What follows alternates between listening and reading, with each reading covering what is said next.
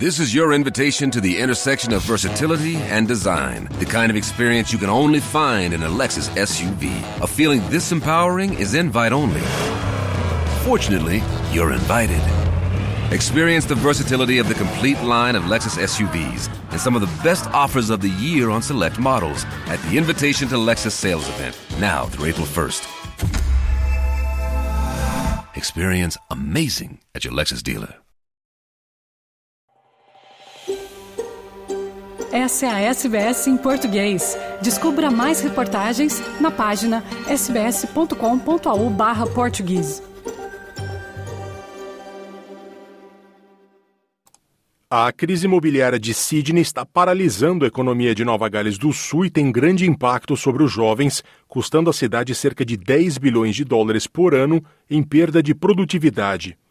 De acordo com o um relatório do Think Tank Committee for Sydney, divulgado na última semana, a cidade pede apenas para Hong Kong, São Francisco, Singapura, Vancouver e Tel Aviv no critério de inacessibilidade habitacional ao redor do planeta. Sydney está à frente de metrópoles na qual o preço de moradia historicamente é um problema, como Nova York, Londres e Paris. O preço médio de uma residência na capital de Nova Gales do Sul custa mais de 13 vezes o salário médio australiano. Segundo o presidente executivo do Instituto, Iman Waterford, habitação é um problema crônico para a capital do estado e representa uma ameaça ao futuro caso nada seja feito. O relatório identificou que, por ano, 1 bilhão e 500 milhões de dólares são perdidos em talento devido à migração para o exterior e à diminuição do apelo da cidade, além de 6,8 bilhões de dólares em perda de produtividade e 2,9 bilhões de dólares em inovação reduzida, o que inclui menos patentes e menos startups. Os jovens residentes de Sydney que estão no início de carreira são os que mais sentem o impacto ao terem oportunidades restringidas com a falta de moradia a preços acessíveis, de acordo com Waterford. As autoridades já sabem disso. O governador Chris Minns disse que a média do valor de imóveis na cidade, que já é maior que um milhão de dólares, é intolerável. Ele afirmou ser injusto para a próxima geração de jovens australianos não se sentirem capazes de poder comprar um lugar para morar em Sydney. E o problema não é só para quem sonha em comprar. A disponibilidade e acessibilidade de aluguel na cidade também tem status de crise. 35,3% de quem paga aluguel em Sydney enfrenta o estresse financeiro de pagar mais de 30% de seus rendimentos mensais, que é o máximo recomendável por especialistas para ter um canto para morar.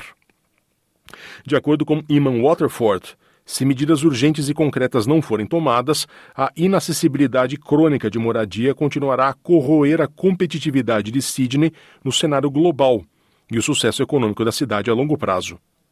O estudo do Think Tank recomendou três ações principais para ajudar a resolver o problema. Primeiro, a introdução de uma meta de zoneamento para incluir habitação a preços acessíveis em novos empreendimentos em todas as áreas da cidade. Recomendou também que o governo invista na construção de habitações sociais acessíveis, bem como no aumento de habitações com bom acesso a transportes, espaços abertos, escolas e outros serviços. O governo estadual disse que já estava trabalhando para aumentar o número de casas construídas em Nova Gales do Sul, já que o estado está ficando para trás de Queensland e Vitória em termos de moradia per capita. A lista de espera de habitação social prioritária em Nova Gales do Sul dobrou em menos de uma década e teve um acréscimo de mil novos pedidos no ano passado, totalizando 7.573 requerentes. Mas o governador negou que cobrar das incorporadoras taxas adicionais de até 12 mil dólares por residência para ajudar a cobrir os custos de infraestrutura tornaria o aumento da oferta ainda mais difícil. Mins disse que a mudança já havia sido sinalizada pelo governo anterior e que foi levada em consideração pelos fornecedores da área de construção.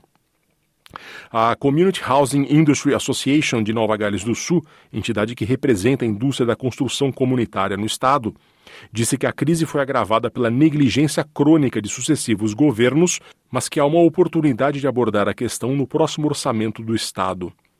O presidente executivo da associação, Mark De Gotardi, diz esperar respostas ousadas do governo Mins para fazer o que as famílias do Estado precisam, financiando habitação social e acessível, e que reservar verba no orçamento do Estado é o primeiro caminho para isso.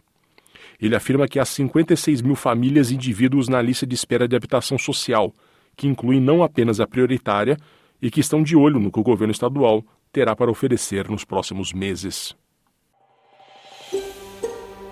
Quer ouvir mais notícias como essa? Ouça na Apple Podcasts, no Google Podcasts, no Spotify ou em qualquer leitor de podcasts.